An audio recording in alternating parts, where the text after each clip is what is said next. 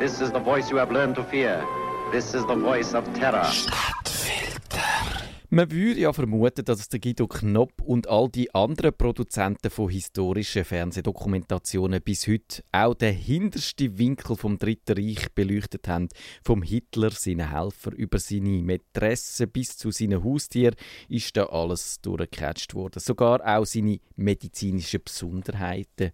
Der Hitler hat, wir wissen es, Pläge und schlimmen Mundgeruch gehabt und nur ein Hoden und ein Mikropenis, wobei das mit dem Mikropenis auch eine Erfindung von der britischen Boulevardzeitung Sun könnte sein.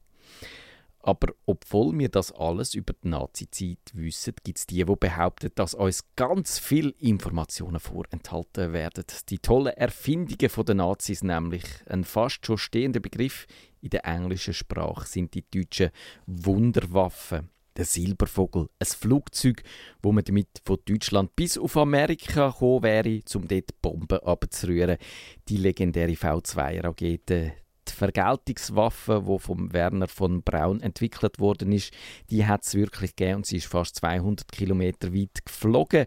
Was nicht gegeben hat, sind die Atomsprengköpfe für die V2, auch wenn es die Leute gegeben hat, die denken, der Uranverein sei näher dran gewesen mit diesen Atomsprengköpfen einen Durchbruch zu erzielen. Und dann eben die Glocke. Das ist ein Flugzeug, wo wie eine fliegende Untertasse ausgesehen hat.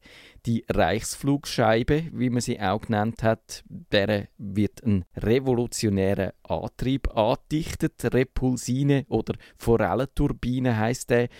Und wenn man wüsste, wie er funktioniert, dann könnte man ja auch heute noch bauen. Die Theorie da geht auf den russischen Militärhistoriker Igor Witkowski zurück. Der sagt, er hätte das alles vom SS-Gruppenführer Jakob Sporenberg gehört. Der Sporenberg ist allerdings 1952 in Warschau hingerichtet worden und darum bleibt es beim Wort vom Igor Witkowski. Jedenfalls, wenn man gewissen Leuten will glauben dann haben die Nazis mehr coole Gadgets entwickelt als Apple in den besten Zeiten. Der Magnetofunk, der hat Kompass von den alliierten Flugzeugen abgelenkt und die Deutschen haben mit dem Himmelskompass anhand von der Sonne können navigieren. Der elektromagnetische Vampir, das ist eine energetische Falle, wo in unterirdischen Bunker die verbotenen Bereiche schützen nach dieser Theorie haben die Mitarbeiter vom DDR-Ministerium für Staatssicherheit solche Bunkeranlagen von den Nazis dann untersucht und schlimme Symptome davon getragen. Sie haben Gedächtnislücken gehabt, sind komplett desorientiert und sie sind um Jahrzehnte gealtert. Tönt ein bisschen abgefahren, könnte man finden, aber es kommt ja noch schräger. Während dem Zweiten Weltkrieg haben die Deutschen nicht nur künstliches Blutplasma erfunden, sondern auch synthetisches Blut, so gut wie das echte Blut. Von dieser Erfindung wissen wir dank Rudolf Lusar, der ist hier ein Mitarbeiter vom Patentamt und er hat nach dem Krieg ein Buch herausgegeben, wo er all die Erfindungen aus dem Gedächtnis beschrieben hat.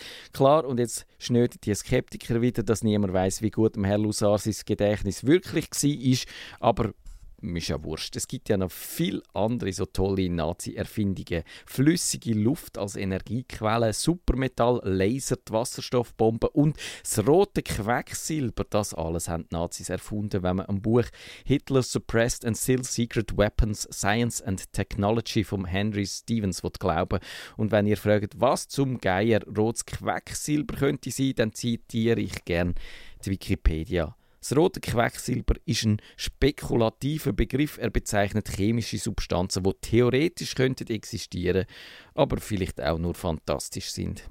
Und an dieser Stelle ist es, glaube ich, nicht verkehrt, wenn man die Theorie von der unterdrückten Nazi-Erfindungen mit einer verächtlichen Bewegung vom Tisch wischt. Es ist kein oberflächliches Urteil, wenn man diesen Stahlhelmträger und Hakenkreuzfahnenschwinger keinen wissenschaftlichen Pioniergeist zutraut. Die Köpfe von diesen Nationalsozialisten sind bis zuoberst mit Hass angefüllt. In diesen Köpfen hat es gar keinen Platz für geniale Einfälle und darum gibt es keinen Grund anzunehmen, dass die Nazis uns etwas anderes hinterlassen haben als die Erkenntnis, was Menschen so für Gräueltaten anstellen können.